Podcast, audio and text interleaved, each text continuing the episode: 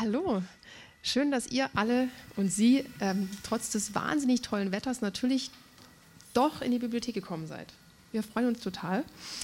Und ich freue mich auch sehr, dass ich dich heute kennenlerne, ähm, weil das ist ja schon fast so eine moderne ähm, Liebesgeschichte. Ich habe nämlich erst sein Buch gelesen und dann habe ich mir überlegt, wer könnte denn diese Christina sein, die so ein Buch schreibt. Und dann habe ich erst gegoogelt, wer du bist. Und dann habe ich gedacht, hui, jetzt mal gucken, wie das heute Abend mit uns wird. Das ist ja schon dann, ja, kennt ihr das nicht? Tinder, da sehen die alle immer super aus und so und denkt man, huiuiui, und oder so, oh nee, oh nee, wie öde. Und dann trifft man, denkt man so, boah, hat es doch gepasst. Das ist, ja, wir, wir hatten es gerade schon von deinem, deinem Pressebild. Ne? Du musstest selber schmunzeln, weil ich habe gesagt, da siehst du sehr streng aus. Ja,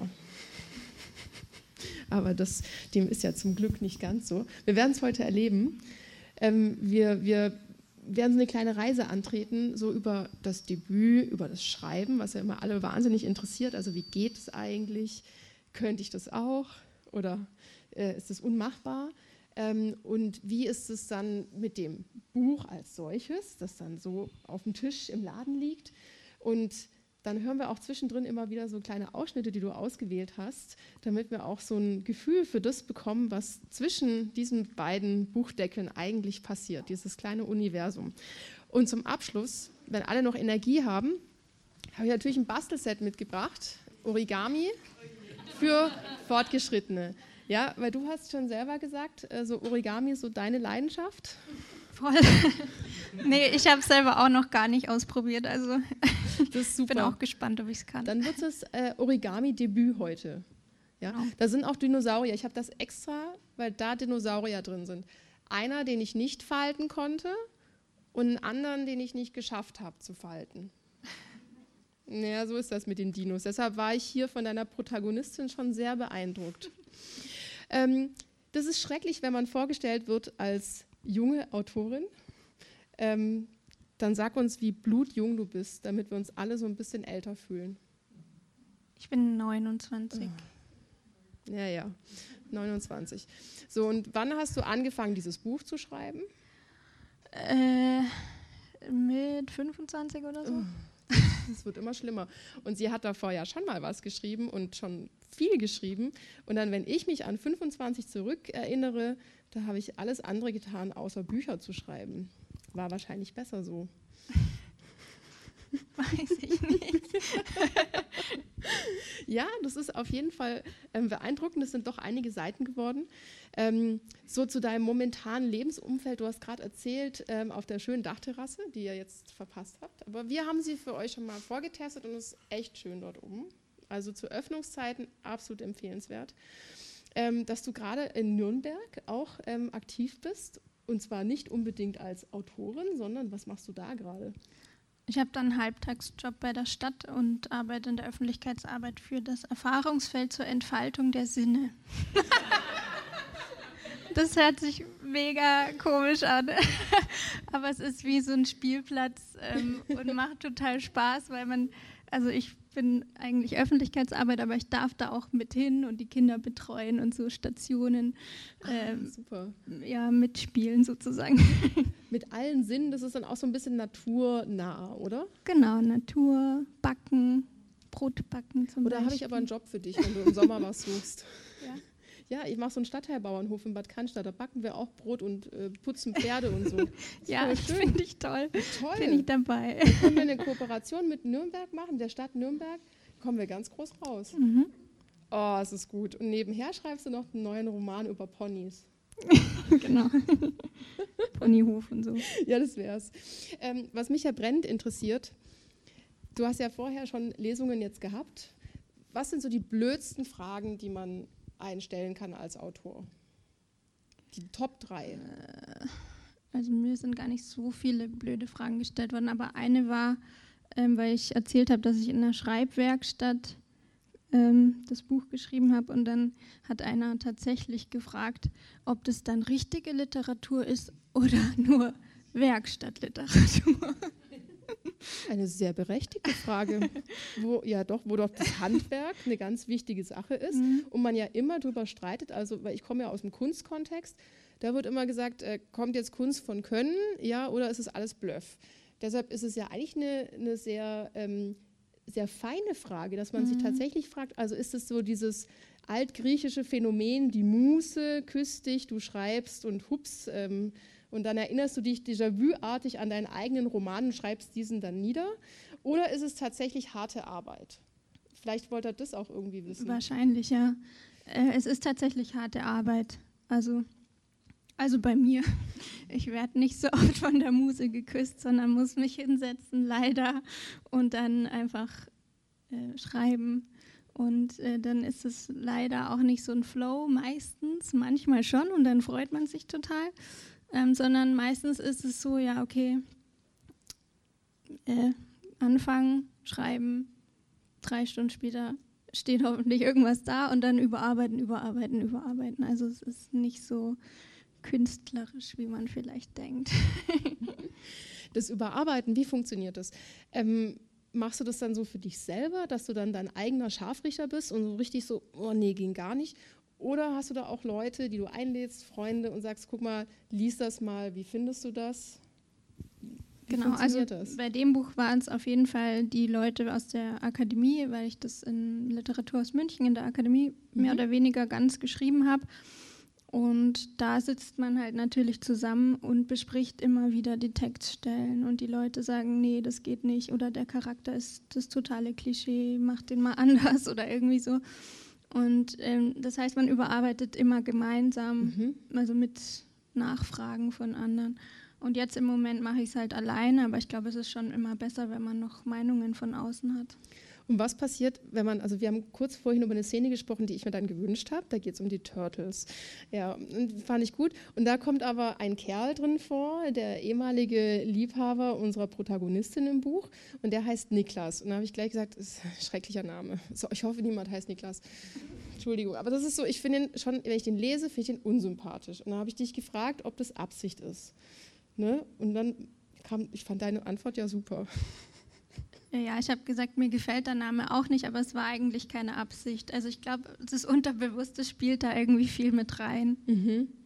Ähm, und ja. wenn dann so in so einer Diskussion das stattfindet, und dann sagst du, ja, hier, liest das vor, Niklas und so, und dann sagst du, also man mag ja auch nicht bestimmt alle in dieser Schreibwerkstatt, und dann ist da so eine Person, die man nicht leiden kann, die immer was zu kritisieren hat, was macht man denn dann? Wird man nicht irgendwann total genervt davon? Ja, man muss natürlich schauen, welche Kritik man annimmt und bei welcher man sagt, nee, das ist mein Text und der soll auch so bleiben. Mhm. Und dann, wenn dann so eine Person dabei ist, dann sagt man halt, naja, deine Meinung gut, meine ist anders. Und wie geht es dir jetzt damit, wenn du jetzt deinen, deinen ersten eigenen Roman so in der Hand hältst und dann so Rezessionen dazu liest? Das ist ja auch ganz lustig. Dann, dann googelt man so und dann findet man so Texte und dann beschreibt da jemand dein Buch. Wie fühlt sich das an? Ähm, schon irgendwie krass. also man, ich, also ich denke nicht so viel über das Buch nach und wenn ich dann irgendwas in der Zeitung lese, dann ist es schon so, boah, jetzt da hat es tatsächlich jemand gelesen und sich darüber Gedanken gemacht. Ja, schon verrückt. Ja, ja normalerweise habe ich immer nur für die Schublade und für mich geschrieben und deswegen ist es schon äh, für mich immer noch irgendwie unfassbar, dass da jetzt irgendjemand ist, der dann sich da wirklich Gedanken macht und was drüber schreibt. Und wer hat es dann geschafft, dich vom für dich selber schreiben und für die Schublade schreiben so da rauszuschieben, dass wir das jetzt hier haben? Das war wahrscheinlich ich selber. Ich habe mich irgendwann mal überwunden und habe ähm, einen Text eingereicht, eben zu einer Schreibwerkstatt vom Literaturhaus und wurde dann da ausgewählt und genommen und bin dann dahin und ab da hat sich das dann so entwickelt, dass ich dann das mehr gezeigt habe und mehr rausgegeben habe sozusagen. Mhm. Und ähm, der erste Moment, wo du diese Bücherhaufen ähm, gesehen hast, so einem Buchgeschäft, was passiert da mit einem, wenn da der eigene Name so riesengroß steht und dieses Buch da liegt, was ja echt ein Prozess war. Du hast ja gesagt, du hast ja echt paar Jahre dran gearbeitet. Wie fühlt sich das an? Ja, krass. ähm, ich habe da gleich mal so Bilder von mir gemacht, wie, ich, wie, ich, die Bücherhaufen anschaue. Sehr schön. Ähm, das Debüt. Ich habe schon gehört, wir haben hier eine, eine professionalisierte Person hier, ein, ein Profi, die sich tatsächlich mit dem Debütroman auseinandergesetzt hat in der Dissertation. Hand hoch, wer war das? Ah, junge Literatur, nicht Debüt. Ah, ich dachte, du hättest. Äh, ach so, na gut. Ah, du bist quasi Profi für junge Literatur jetzt. Da müssen wir ja richtig aufpassen. Ach, das sagst du nicht, das sagen die anderen. Ach, natürlich, dann ist es ja eher mittelalte Literatur. Ja. Weil so ein, so ein Debüt ähm, ist ja dann auch eine krasse Entscheidung. Dann, da geht ja ganz viel mit rein. Dann, dann, schreibt man das, dann kommt jemand, der findet es gut, dann kommt irgendwie vielleicht mal so ein Lektor ins Spiel, so ein Verlag. Und gibt es dann so einen Moment, wo man sagt, oh nee, eigentlich doch nicht. Nee, dafür war dann irgendwie schon zu viel in Gang. Kein Zurück mehr. Aber so einzelne Stellen sind dann so, wo man irgendwie denkt, oh, aber dann ist es irgendwie schon zu spät. das ist toll. Also ihr wisst, ihr müsst das Buch natürlich mitnehmen und eventuell ein Gefühl dafür entwickeln, aus dieser gesamten Atmosphäre ähm, diese kleinen Momente herauszufinden. Das wäre natürlich spannend und die dann rücksenden, ob es der Moment war. Also weil ich habe beim Lesen gemerkt, ähm, dass das tatsächlich, finde ich, ein Buch ist, das man am Stück lesen sollte. Weil das, das tatsächlich so, so eine Atmosphäre aufbaut, die man am Anfang gar nicht so wahrnimmt. Man tröpfelt da so in diese Geschichte rein und dann denkt man so, ja, jetzt passiert doch endlich mal was. Und dann, man ist so ereignisgeil, merke ich, von diesen Katzenvideos und so. Es muss immer was total Verrücktes passieren. Und dann liest man das total flott und dann steckt man auf einmal so drin, dass man sich irgendwie überwältigt fühlt von der Geschichte. Das hast du ganz raffiniert gemacht, finde ich. Ich fand es ein bisschen gemein. Danke. Ja. Und das Spannende für mich ist zum Beispiel auch, dass du tatsächlich so ganz diese Riesenthemen, ja, da, das ist, da, da scheust du dich auch gar nicht vor. Also es geht irgendwie natürlich um, um die große Liebe, um die erste Liebe, um das Erwachsenwerden, was auch immer das sein mag. Zum Glück gibst du ja keine Antwort darauf. Da war ich dann ganz äh, beruhigt am Ende, das, weil ich frage mich das auch immer wieder und freue mich, wenn ich keine Antwort darauf finde, was das Erwachsenwerden eigentlich sein soll. Dann natürlich so ähm, Tod und Eifersucht und Zweifel und die Fragen ans Leben. Und während ich das gelesen hatte, hatte ich aber das Gefühl, dass diese Protagonisten, die das gerade durchleben und empfinden, eigentlich selber so fast gar keine Emotionen diesen großen Momenten gegenüber haben. Und so ein Schlüsselpunkt war für mich dieses, dass ähm, diese Urgroßmutter stirbt und die Urenkelin das so total rational erlebt und, und die Protagonistin des Buchs für sie dann anfängt zu weinen zu Hause und dadurch quasi diese ganze Situation mit ihrer Mutter auch auf einmal eine ganz andere Richtung einschlägt. Und das finde ich ja sehr spannend, also dass man diese Emotionen eigentlich nicht beschreibt in dem Sinne, dass du sie jetzt nacherlebst und wir sie dann auch nacherleben, sondern dass die irgendwie anders passieren. War das ein absichtliches Moment, das du damit eingebaut hast oder hat sich das so entwickelt? Das ist eine Entscheidung? Wie funktioniert das? Ähm, also ich glaube, gerade bei dem Moment mit der Urgroßmutter war es, äh, hat sich durch die Person ergeben. Also ich hatte, ich hatte einfach Marie-Louise und Annika als diese zwei Figuren und die haben sehr gut funktioniert so in die Richtung. Und ich glaube, das hat sich dadurch ergeben, dass man eben, weil Marie-Louise ist nicht der Typ, der heult oder so, sondern die, das, die ist ja eigentlich, also sie wird ja von Annika immer so ein bisschen angehimmelt und so, und, aber die ist ja eigentlich, hat die ja noch wahrscheinlich viel schwierigere Probleme mit sich als Annika und nimmt es aber eigentlich gar nicht wahr. Mhm. Und das wollte ich aber nicht so, und jetzt hat die da einen Nervenzusammenbruch oder so, sondern das sollte schon so sein, ja. Mhm. Da sind wir schon mittendrin, ähm, wie die beiden sich da kennenlernen, auf eine ganz lustige Art und Weise. Und ähm, ein schönes Bild finde ich tatsächlich, dass du auch diese Ambivalenz damit reinbringst. Diese, diese Erwartungen ans Leben, dieser, dieser Hunger nach Erlebnissen. Man kommt aus so einem System heraus namens Schule, wo alles funktioniert ist und es ist äh, vorgegeben und man fügt sich da oder eben nicht. Und dann steht man auf einmal tatsächlich auf eigenen Beinen und soll Entscheidungen fällen und soll wissen, was man machen will und soll wissen, was man kann und worauf man Lust hat. Und das ist so witzig, weil sie ja dann tatsächlich so sagt, so das macht man doch im Film so. Also man, man hat das gar nicht, dass man darauf zurückgreift, dass man das erlebt hat oder dass man sich das wirklich wünscht, sondern man hat gesehen, dass es gut ist und dann will man das machen.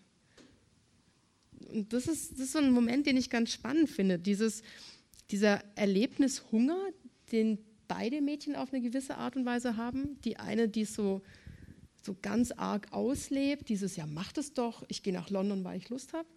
Und die andere, die das so in, in sich selbst aufbaut, aber eigentlich das gar nicht lebt. Also diese Ambivalenz zwischen diesem Ereignislosen und dieser Gier nach Ereignissen, das ist ganz spannend. Und da wollte ich nämlich auch wissen, worum geht es dir da genau oder wie bist du da drauf gekommen, das auch so da einzubauen?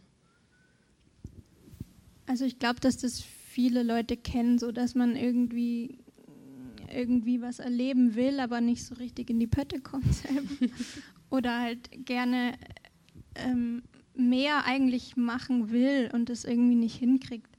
Und dann hat man immer, was es in dem Buch auch ganz viel ist, diese Serien, die die alle gucken und Filme und dann sagen sie immer, ja, das ist doch wie im Film und so. Das hat man immer so als Vorbild und da passiert immer super viel und es ist immer super witzig und so. Und dann ähm, wollte ich das, dann wollte ich da eigentlich ähm, was so eine Geschichte erzählen, wo eigentlich eben nicht so viel passiert und wo eben das alles nicht so toll ist und spannend und man eben nicht am Grand Canyon steht, sondern eben nur auf dem Wohnheimdach. Mhm. Aber das ist auch, das ist auch ein Erlebnis und es ist auch toll und es kann auch was Schönes sein. Mhm. Und das wollte ich so ein bisschen da ausdrücken. Und auch diese, keine Ahnung, Partys und was weiß ich, was die dann so machen, das ist ja alles nichts Großes. Aber es muss eben nichts Großes sein. Mhm. Ja, das fand ich auch schön. Dass, also für mich war auch so ein roter Faden eigentlich diese, diese Erwartungen, die man an Erlebnisse hat dass man denkt, so jetzt muss doch was passieren und, und dann ist es total toll und dann erinnere ich mich für immer daran, weil das so toll war. Und dann ist es voll lapidar und man liegt am Ende irgendwie ähm, auf einem kalten Küchenboden oder so. Ja, und wenn man das an jemanden erzählt, dann schämt man sich schon fast dafür, weil es so nicht cool war und auch so kein Erlebnis, das in irgendeinem Film auftauchen würde. Und das kriegst du tatsächlich ganz toll hin. Das, das klingt jetzt schrecklich, ja. Also da passiert ja nichts in diesem Buch. Es passiert da einfach gar nichts. Das ist ja verrückt. Es passiert gar nichts. Und dauernd ist diese Erwartungshaltung da, von, besonders eben von Annika, die sagt, aber jetzt kann bitte mal was passieren. Und dann kommt quasi, das, die sind auch so zwei, die, die, sind ja schon schön gesponnen, wie du die entwickelt hast. Also, weil das, das frage ich mich auch, wie entwickelt man solche Figuren? Weil die dürfen sich ja auch nicht zu sehr irgendwie gegenseitig zuspielen. Das wird ja dann langweilig. Und, und einerseits, die eine ist diese extrovertierte, coole, ne, die da irgendwie so durch die Welt reist, am Ende doch wieder im Kaff landet. Ja, und, und die andere so kommt so gar nicht raus. Die versackt dann so völlig in ihrem Selbstmitleid und, und diesem, ich weiß nicht, was ich kann. Und wie entwickelt man so eine Figur? Wie baut man die? Gibt es da so ein, wie machst du sowas? Also überlegst du dir erst irgendwie so den Charakter oder den Namen oder Arbeitest du mit so Mindmaps oder Karteikarten? Wie kann man sich das vorstellen, sich einen Menschen auszudenken? Schon krass. Also die waren tatsächlich beide da. ich habe da nicht mit Karteikarten oder irgendwas gearbeitet, sondern die waren irgendwie da und äh, vor allem erst Annika. Ich denke mal, die ist mir irgendwie ähnlich. ich bin auch jemand, der nicht so in die Pötte kommt. Ähm, aber ähm, dann habe ich mir gedacht, ich, die braucht jemanden, weil die allein kriegt die überhaupt nichts auf die Reihe. Die braucht jemanden, der irgendwie gegenübersteht und ganz anders ist. Und dadurch habe ich irgendwie Marie-Louise gefunden, nicht erfunden, ich glaube, die hat mich irgendwie gefunden. Und ähm, das hat dann im Zusammenspiel irgendwie super funktioniert und die waren mir irgendwie auch klar tatsächlich. Mhm. Ich weiß nicht mehr so genau, wo die herkamen oder wie mhm. ich die, ob ich die erfunden habe. Also irgendwie waren die da. Ja, das ist spannend. Also, weil es gibt auch tatsächlich so ein paar Momente im Buch, ähm, wo ich mir gar nicht sicher war, ob es Marie-Louise wirklich gibt. Mhm. Ja, also, weil das ist so, eigentlich würde es gar nichts ausmachen, wenn die nicht existieren würde, wenn sie so eine Art unsichtbare Freundin ist. Man, man versucht ja teilweise auch so Qualitäten, die man sich selber nicht zuschreibt, die schreibt man dann auf einmal anderen zu. Und dann, und dann gibt es auch so einen Moment, wo man dann drüber sagt und dann merkt man, dass der Typ ein Vollidiot war. Und, und das ist dann aber in dem Moment hat man so eine Projektionsfläche.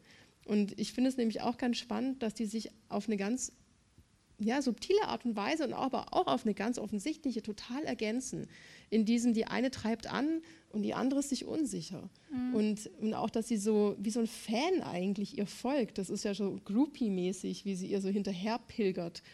Und du zitierst auch manchmal tatsächlich diese ähm, ja, so Popmusik einfach. Ähm, und auch in dieser Autofahrt, dann kommt so alte Popmusik und so verschiedene Genres. Ähm, und ich habe einen schönen Film über dich gesehen, wie du dir deine erste Joni Mitchell gekauft hast.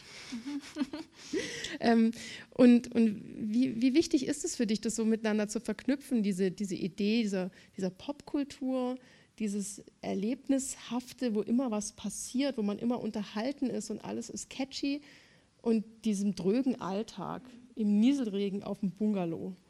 Wie kommt es da zusammen? Um, ähm, ja, ich glaube, man ist, also ich bin selber halt sehr in diesem popkulturellen Kosmos. Ich gucke die ganze Zeit irgendwelche Netflix-Serien und halt so, was man halt so macht. Das macht ja irgendwie auch jeder. und ähm, ich glaube, man, also man vergleicht ja schon manchmal, also ich laufe jetzt nicht rum und sage die ganze Zeit, oh, ist mein Leben langweilig oder so, aber man ist ja schon irgendwie, man hat halt diese, diese ganzen Bilder im Kopf die ganze Zeit, weil du ständig irgendwelche Filmchen und Lieder und so irgendwie hörst und mitbekommst. Und ähm, ich glaube, da in dem Buch ist halt auch so ein bisschen so ein Gegendings, dass man halt sagt, okay, das ist jetzt gerade nicht so toll, aber mit der richtigen Musik im Hintergrund kann es halt trotzdem irgendwie super sein, so ungefähr. Schön ist ja auch dieser äh, leicht sadistische Moment ähm, mit dem Jazz, wo er dann am Ende so eine schöne Auflösung kommt. Die verraten wir jetzt nicht, wir machen keinen Spoiler. Äh, was ist deine Lieblingsserie gerade, die du guckst? Ähm, gerade schaue ich Master of None. Und macht Spaß? Ja. also die Empfehlung der Autorin. Ja. Ich, also die habe ich noch nicht gesehen. Ich habe jetzt gerade Tabu geguckt, das fand ich auch ganz lustig. Der Hauptdarsteller nicht. ist der Hammer. Ist der Hammer. Der ist Hammer. Und mir hat auch sehr gut dieses Bild mit dem Pudding gefallen. Ähm, wo die eine quasi leidet an ihrer Betrunkenheit, weil sie einfach noch nie wirklich besoffen war. Und dann endet es fast schon in so einem kleinen Helene Hegemann-Exzess, wo man kurz denkt, oh bitte verschone uns. Christina, wenn du jetzt weiterschreibst wie die Hegemann, dann lege ich das Buch echt zur Seite, ja. Weil ich habe nochmal recherchiert, das, das kam 2010 raus. Habe es auch gelesen, Axel Lottel äh, Roadkill, dieses Unbuch des Jahrtausends. Ja, das, das war meine, ähm, sagt man, Coming Out of Age Literatur, wo ich mir dachte, fuck, ich will da gar nicht raus, weil da will ich auf jeden Fall nicht hin. Und dann machst du es zum Glück nicht. Ja, also es gibt diesen einen Moment, wo man sagt, das könnte jetzt passieren. Und dann hat mir dieser Pudding, der ist mir nicht aus dem Kopf gegangen, weil ich mir dachte, irgendwie ähm, ist es auch wieder so eine schöne Öffnung in so zwei Pole. Einerseits dieser Erlebnishunger und diese Übersättigung an allem. Weil das ist so, die haben ja auch alles, denen geht es ja total gut. Also dann hat sie ja Aua am Knie und dann tut sie, als ob sie gleich das Bein verlieren würde. Und das ist so gar nichts. Und dieses, und wie die dann ihren Pudding so in sich reinschlingt, ja, und noch diese Schale ausschlägt. Also dieses so übersättigt sein am eigenen Leben und trotzdem permanentes Gefühl zu haben, dass man irgendwie noch so, so ein Brennen im Magen hat, weil man ja unbedingt was wahnsinnig Tolles erleben sollte hast du das da so auch erlebt bei dir selber oder ist das was, was du bei anderen beobachtet hast?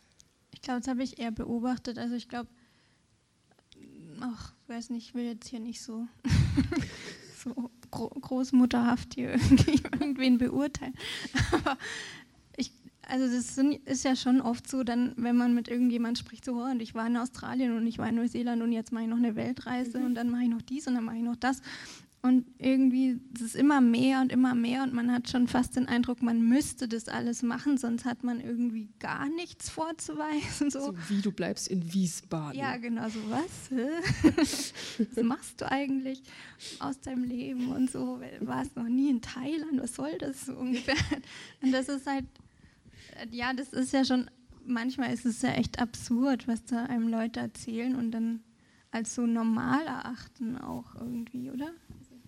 Ja, das ist, also was ich toll fand, ich habe tatsächlich eine Freundin, die ich ein bisschen in Marie-Louise wiedererkannt habe. Und das ist so eine, so eine ganz Kecke gewesen, die auch bei den coolsten Firmen weltweit ihre Praktika gemacht hat. Und immer, wenn ich sie dann besucht habe dort, war es so arschlangweilig und total öde. Und Google war null cool und so. Also es war dann so, oh Mann, und warum machst du das jetzt eigentlich?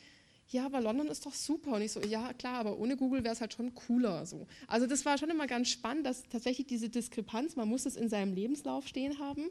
Ja, so, so gerade unsere Generation, um Gottes Willen, bloß nicht zwei Monate nichts getan haben, weil dann würde man ja irgendwie lethargisch und faul. Vielleicht hat man sogar noch psychische Probleme und dann kriegt man sowieso nie einen Job. Ne? Und da muss man immer so total tolle Sachen haben. Und eigentlich sind die alle schrecklich, weil so jetzt zum Beispiel, was du jetzt machst, so mit so Kinderarbeit, ist doch eigentlich viel toller. Und wenn man das in so einem Lebenslauf liest, dann denkt man, wie, die war nicht bei der Air Force One. ist ja voll langweilig. Ja. ja. Und die wohnt jetzt in Nürnberg und das ist nur ungefähr 50 Kilometer weg von wo sie geboren ist. Wie geht das überhaupt? Krass, ja, das geht mir auch so. Ich komme aus Ravensburg, jetzt bin ich in Stuttgart. Ja, ist hart. Das ist echt hart. Also natürlich waren jetzt nicht die äh, Turtles das ausschlaggebende Moment, ähm, sondern ich finde es tatsächlich hohe Kunst, wie man sowas Wunderbares wie das Knutschen so desillusionierend beschreiben kann, wie du es getan hast. Also das ist so, man leidet richtig mit. Aber man, weil wenn man sich das eingesteht, dann ist es ja wirklich schon wahrscheinlich zu 50 Prozent passiert es genau so, dass man sich dann echt denkt so, boah, hat der vorhin Dünner gegessen? So, oh nee, es geht ja gar nicht. Also das ist ja, das ist sowas, was man eigentlich nicht erleben will. Und wenn dann nachher irgendwie die beste Freundin kommt und sagt, und wie war's? Ja, super. Ganz, dann war es total cool und easy und hat auch mega Spaß gemacht weil das ja auch so ein Alter ist, wo so Sexualität ist, so das, das bleibt ja immer noch so ein Buch mit 38.000 Siegeln, aber da hat es halt noch so 45.000 mehr. Ja, und ähm, dann denkt man immer, man müsste irgendwas so machen, wie man es eben vorerlebt bekommen hat.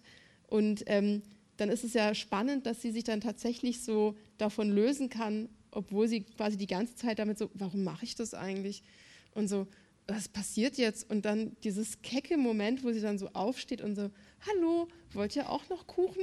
Und so, alles wird entzaubert und alles wird total normal und, und unromantisch. Und das fand ich halt spannend, wie du so dieses ähm, eigene Erinnern mit diesem tatsächlich Erlebten da ganz schön beschreibst in dieser Szene. Weil das geht ja oft auseinander. Ja, und ich also das zeigt auch schon ein bisschen ihre, ihre Entwicklung, weil am Anfang, ähm, glaube ich, hätte sie einfach noch mitgemacht und weitergemacht. Und jetzt kann sie schon sagen, nee, ist jetzt nicht so, habe ich jetzt keinen Bock drauf. Ja, weil das ist ja, wenn man sich das ja selber eingesteht, ähm, dieses, man erinnert sich an was oder man erinnert sich daran, wie man es erlebt hat, sind ja teilweise zwei Planeten. Ja, also und besonders, wenn man jemand anders davon berichtet. Und das Lustige ist ja, dass sie irgendwie durch ihre total verrückte Freundin, die ja schon alles erlebt hat, was man erleben kann, ja, tatsächlich auch selber an den Punkt kommt, das nicht mehr zwanghaft erleben zu müssen, sondern es auch sein zu lassen, weil sie irgendwie das Gefühl bekommt, dass es für sie nicht gut ist. Und das ähm, finde ich schön, dass du das nicht so belehrend in diesem Buch so erzählst, weil es gibt ja auch noch ähm, eine andere Person, so, eine, so ein Erzähler aus dem Off, ähm, der immer wieder da hineingestreut wird, der Herr Öztürk, ja, der so, so als, ähm, ja, da lacht ihr, ne? Also, ich habe das gelesen. Ja, doch, doch. Und ähm, der funktioniert für mich ähm, so, so ganz interessant, weil er erklärt immer wieder, also sie geht dann wohin und lässt sich helfen, weil, weil ihre Mutter macht sich ja Sorgen, das arme Kind, das ist ja jetzt Anfang 20 und ist depressiv und so, da muss man doch was machen, anstatt dass sie sie einfach mal Pubertät kriegen lässt. Ne? Eltern können sowas nicht zulassen. Ich habe auch immer noch Pubertät, das ist super. Und, und dann kommt dieser Herr Öztürk, der dann immer so ganz kluge Sachen sagt, ja, wo man echt so einen Hals kriegt. Und das ist halt dieses Schöne zwischen dem, was ja eigentlich ähm, dieses Mitzwanziger Desaster ausmacht, dass man ja eigentlich alles schon gelesen hat. Also man weiß, wie das Leben funktioniert. Total, oder? Ging das euch nicht auch so? Man weiß das total. Man hat ja Schiller gelesen und so. Man hat so getan, als ob man Gadamer verstanden hätte. Und dann hat man noch drei coole Filme gesehen und man weiß voll, wie der Hase läuft, aber man hat es einfach nicht erlebt. Und, und er sagt ja dann immer so, jetzt machen Sie mal was. Mach doch mal was. Ja, oder so ganz so die Stimme aus dem Off. Das ist wie bei der Truman Show, dieses so, jetzt. Wie kam der, der, der Herr Öztürk da in dieses Buch hinein? Ich weiß es nicht mehr, wie der da reinkam. Aber ich dachte, also der sollte schon also es wird ja nie gesagt, dass sie jetzt zum Psychologen geht, aber ich fand das irgendwie ganz lustig. Eine Freundin von mir hat mal gesagt, ja, das könnte ja auch der Nachbar sein, bei dem sie irgendwie sitzt und irgendwie der sagt ein paar weise Worte. Und halt dieses ähm, so, ja, drei kleine Schritte vor und dann einen kleinen zurück oder also solche Sachen sagt er halt irgendwie. Und es nervt, wenn man in so einer Situation ist. Da will man das nicht hören. Da will man nicht hören, ja, okay, du musst erstmal den Sprung wagen oder irgendwie solche Sachen. Aber irgendwie scheint er eher doch zu helfen, glaube ich. Mhm. Und ähm, was mich auch sehr amüsiert hat, sind diese drei Wortsätze, nenne ich sie. Diese jungen Menschen, die so total grauenvoll miteinander sprechen also du hast es uns ja gerade vorgelesen, wie die beiden Konversationen betreiben, ja. Und das ist ja so, das ist ja unerträglich. Man hat sich gar nichts zu sagen. Ah ja, und du? Hm, ja, Australien, toll, solltest du auch. Ah ja, hm. Also eigentlich reden sie so total aneinander vorbei. Und das ist ja auch eine Kunst, ähm, eben das nicht schön zu schreiben in dem Buch, sodass dass wir so eine Freude dran haben und das dann genießen beim Lesen, sondern dass man beim Lesen denkt, was reden die eigentlich ein Bullshit? Ja, also das auch durchzuhalten, das, das, das finde ich, hast du echt total gut hingekriegt. So diese, man sagt ja dann auch mal so Jugendsprache, ich weiß nicht, ob das Jugendsprache ist. Das ist halt so, ja, keine Worte für Dinge haben, die man einfach nicht erlebt hat, auf eine gewisse Art. Und mit dem, was man erlebt hat, hat man sich nicht auseinandergesetzt. Und da passiert dann nichts. Und das ist ja dieses leere Moment, was eigentlich durch diese Geschichte auch schwingt irgendwie. Ne? Ja. Aber ich schreibe sehr gern Dialoge und ich, ich, ich höre viel zu und ich höre solche Dialoge auch. Das merkt man sofort. Also das sind tatsächlich, finde ich, auch Dialoge, die funktionieren so, die hat jeder von uns tatsächlich mal gehört so. Also man erinnert sich an irgendeine WG-Party, wo man in der Küche steht und genau sowas gehört hat und sich echt denkt, und mit wem hat es jetzt eigentlich irgendwas zu tun? Ne? Ja, und dann schaffst du es aber trotzdem eine Geschichte draus zu machen. Das ist ja schon mal was. Also weil auf so WG-Partys muss man dann drei kurze trinken und dann wird einem wirklich schlecht. Und, und hier hat man so, das trägt das Buch tatsächlich, dass man das dann aushält. Das ist ja auch, du mutest dem Leser ja schon auch in gewisser Weise was zu. So, schon so gewisse Klischees über Menschen aus deiner Generation. Ich bin ja auch schon voll viel älter, ja. Und ähm, ich, ich musste auch mal manchmal schmunzeln und denke so, kein Stück besser gewesen. Ne? So, ähm, wie fühlt man sich da? Ist man dann so ein Verräter der Freunde oder ist man eher so ein, observiert man die? Haben deine Freunde Angst vor dir, wenn du auf Partys dabei bist, weil sie wissen, oh Gott, dann taucht es nächstes Mal im Buch auf? Das könnte sein, ja. Vielleicht ein bisschen. Ja, ich, ich höre tatsächlich viel zu. Also ich bin jetzt, glaube ich, kein Verräter, aber mhm. ich, ich observiere tatsächlich viel. Und mhm. manchmal habe ich auch so mein Handy oder so einen kleinen Block und dann schreibe ich so mit. und haben auch schon Freunde von dir dir rückgemeldet, dass sie sich da wiederentdeckt haben oder gesagt haben, oh, war das, wo wir da und da waren?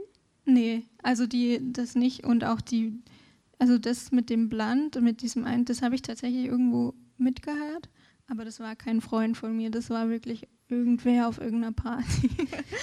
also die meisten Sachen sind erfunden. ja, die kommen aber nicht als erfunden rüber. Ähm, und auch so ein, so ein ähm, Thema, das immer wieder auftaucht bei dir im Buch, ist tatsächlich dieses, dass sich so blutjunge Menschen gegenseitig fragen, so, und wenn du jetzt die Zeit zurückdrehen könntest, hält man ja kaum aus. Also wenn man jetzt mit 25 die Zeit zurückdrehen könnte, was würdest du anders machen? Das ist, das ist ja schon so eine verrückt bekloppte Frage. Und die, die nehmen es aber alle total ernst in diesem Buch. Die sind dann echt so, oh, ja, was würde ich denn da anders? Und ich, ich denke mir das auch manchmal und denke so, boah, ich will da überhaupt nicht dran zurückdenken. A, Und ich würde überhaupt nichts anderes machen, weil es wäre wahrscheinlich noch schlimmer gewesen. und, und, wie kommst du da drauf? Dieses, weil das ist ja tatsächlich so ein, so ein Satz, der auch öfter auftaucht in dem Buch. Ähm, wie komme ich da drauf? Ich glaube, ich habe mich das manchmal gefragt, so ähm, was wäre, wenn ich mit zehn auf eine andere Schule gegangen wäre? Was wäre, mhm. wenn ich. Also es ist einfach so ein Gedankenspiel. Und ich glaube, deswegen habe ich das irgendwie so aufgegriffen. Mhm. Was natürlich völlig absurd ist, weil was kannst ja ewig so weiterspinnen. Was wäre, wenn meine Eltern sich nicht getroffen hätten oder was? Also das ist ja eigentlich echt dämlich. Ja, du bringst ja auch diese Riesenmetapher damit rein, mit diesem Schmetterlingsflügelschlag, ähm, der ja genau dafür steht, für dieses einerseits dieses Chaos und, und diese, diese ähm, Machtlosigkeit den Dingen gegenüber, die einfach geschehen. Und ähm, was mir auch noch aufgefallen ist in deinem Buch, sind ähm, Sagen und Märchen, die da auftauchen. Ähm, wie kommen die denn da rein? Wir erzählen jetzt nicht welche, aber das fand ich jetzt irgendwie interessant. Ich finde Märchen total inspirierend und Sagen. Also einfach so zu schon also allein irgendwie ein Märchen zu nehmen und dann in einen anderen Kontext zu setzen oder diese Geschichte so einfach umzuändern oder so, das finde ich total inspirierend und ich hatte da auch immer Kurzgeschichten und so, wo ich irgendwie im Kopf hatte, boah, das, das ist jetzt so ein Hänsel und Gretel Moment oder irgendwie so und das, ähm, ja, deswegen kommt es wahrscheinlich einfach so mit rein, mhm. unbewusst. Also wenn ihr es lest, dann werdet ihr, glaube ich, ein paar entdecken. Manche werden genannt und manche schleichen so ähm, mit durch die Geschichte sozusagen. Ähm, das letzte Bild fand ich auch schön. Da gibt es so einen wunderschönen amerikanischen äh, Kinderfilm mit äh, Drachen, ähm, die in so einem Baggersee leben. Es sind dann nur Kräne. Also, den fand ich, den, auf, vor dem hatte ich so Angst als Kind, vor dem Film. Und ich musste ihn trotzdem mehrmals gucken, weil ich ihn auch so schön fand. Und das ist eigentlich auch so eine klassische Coming-out-of-Age-Geschichte gewesen, wo die quasi vom Kind ins Jugendliche rüberkommen und so Mutproben machen. Und dein Roman, da geht es ja auch um eine ganz riesengroße Mutprobe, nämlich so mit sich selbst zufrieden zu sein. Also sich das zu trauen, zu sagen, ich, ich bin jemand und ich mache das jetzt und ohne dass es einem erklärt wird. Also man kann das jetzt nicht nachleben, wenn man den Roman liest, ja, aber man kann dann vielleicht sagen, okay, vielleicht habe ich es nicht so schlecht hingekriegt.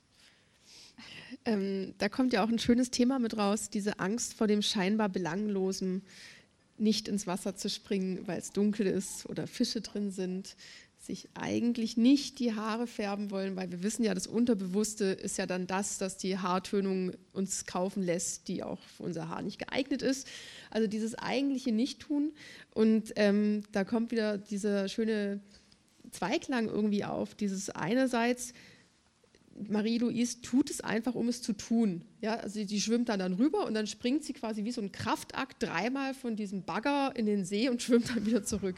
Und dann denkt man sich auch so, macht das denn überhaupt noch Spaß? Und Annika ist dann die, die es nicht tut. Und ähm, ob sie es am Ende tut, das, das müsst ihr selber rausbekommen. Aber auf jeden Fall ist Annika so ein Mensch, die alles wahnsinnig bewusst tut, sobald sie sich dafür entscheidet. Und das finde ich so ganz spannend, dieses einmal vorgelebt bekommen, so guck mal, wie einfach das ist, du bist doch total feige. Und andererseits aber tatsächlich auch, also ich glaube, das kennt fast jeder, oder wenn man in so einem Moorsee schwimmen geht muss man ganz kurz kämpfen, wenn man nicht den Boden sieht. Und es ist so albern, weil was soll denn da sein? Okay, ich habe diesen Monsterfilm gesehen. Ja, das, bei mir ist es nachvollziehbar, dass ich davon ausgehe, dass da wirklich Monster in diesem Baggersee sind. Aber normale Menschen haben den vielleicht nicht gesehen. Ja, und, und dann ist es doch normal, dass man in so einen See reinspringt. Aber dieser See ist vielleicht auch ein bisschen mehr als nur ein See in deinem Buch, oder? Aber jeder kennt diese Bilder von Anglern, die da so mega Fische irgendwie rausziehen. Bluff. Ja. Alles Facebook-Bluff, Instagram-Posing. Mein Vater zum Beispiel hat mal ähm, einen ganzen Tag lang in Finnland geangelt und hat keine großen Fische gefangen. Und dann hat er sich gedacht, also es geht doch nicht. Und dann ist er äh, auf den Markt gefahren, in die Stadt rein und hat den größten Hecht gekauft, den er kon konnte. Ist dann zurückgefahren, hat den Hecht an die Angel gehängt und hat ein sehr schönes Foto mit diesem Hecht gemacht. Das fand ich auch beeindruckend, weil das hat einfach nicht geklappt. Und dann hing dieses total, also mein Vater war kein Angler, aber dieses total alberne Bild mit diesem bescheuert großen Fisch hing dann immer bei uns und alle waren mega beeindruckt. Und die ganze Familie wusste, dass es Bluff war. Nur, nur die Gäste waren, dachten immer, mein Vater wäre ein großer Angler gewesen. Deshalb bin ich mir da auch nicht so sicher. Und ähm, jetzt sind wir ja endlich zum Dinosaurier gekommen. Ja. Äh, die Kunst, ähm, einen Dinosaurier zu falten. Ähm, ich habe es ja auch probiert. Also Marie-Louise macht gleich vier, äh, unzählige eigentlich in diesem Buch. Und schön ist ja auch, dass es auch so ein, also für mich war das so eine Art Sinnbild. Es gibt eine Anleitung. Ja, und wenn man sich auch nur ein bisschen Mühe gibt und sich genug Mühe gibt, dann kann man das auch hinbekommen. Und dann kann man aus einem total bekloppten Stück Papier einen Dinosaurier falten. Und wenn man sich nur so ein bisschen mit sich selber bemüht, dann kann man auch jemand werden. War das Absicht? Oder sag jetzt bitte nicht, dass du nicht weißt, woher der Dinosaurier in deinem Buch kam. Nee, tatsächlich. Ich, ich, ich wusste es bestimmt irgendwann mal. ähm, ich fand dieses Bild ganz schön von ähm, die Kunst, einen Dinosaurier zu falten, weil das so was Großes, klein falten. Und das klingt so ein bisschen wie das Gegenteil von aus einer Maus einen Elefanten machen. Und mhm. das ist ja auch ein bisschen Thema, mhm. so dieses, oh, ist alles so schwer und schwierig und so, aber es ist eigentlich gar nicht so schlimm. Deswegen vielleicht. Das kannst du auch nur sagen, weil du noch nicht selber Dinosaurier gefaltet hast, ne? Ja, ja wahrscheinlich. Das ist, ist, echt hart. Aber ich habe es tatsächlich, ich mal probiert und dieser Kommentar, den Annika auch aus diesem YouTube-Video hat, den gibt es tatsächlich. Den habe ich dann nämlich gefunden. Und da hat einer geschrieben, this is fucking impossible. das fand ich auch und habe dann wieder aufgehört, aber vielleicht kann man es ja jetzt mal ausprobieren. Ja, das wäre doch schön. Ähm, ich wollte noch wissen, ob ihr vielleicht noch Fragen an unsere Autorin habt, weil das ähm, ist doch auch immer schön, wenn man sie einmal da sitzen hat. Wer hat denn das Buch schon gelesen? Hui. Gut. Äh, wolltet ihr noch was wissen? Also jetzt wäre sie da. Jetzt kann man sie gemeine Fragen stellen.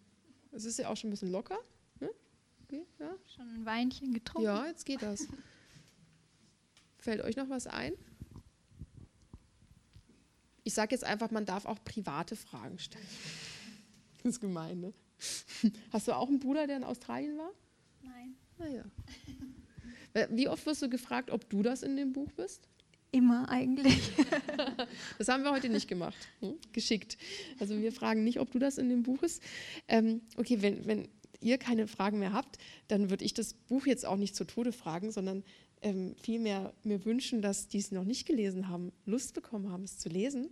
Ähm, und die, die schon gelesen haben, denen kann ich dieses Buch ans Herz legen. Das ist das, ist das Beste. Das ist, echt, das ist total toll. Und ich zeige euch mal, ich habe nämlich auch, ähm, ich habe gedacht, ich mache den Brontosaurus, weil der schien mir einfacher zu sein als der, aber ähm, ich bin nur so weit gekommen.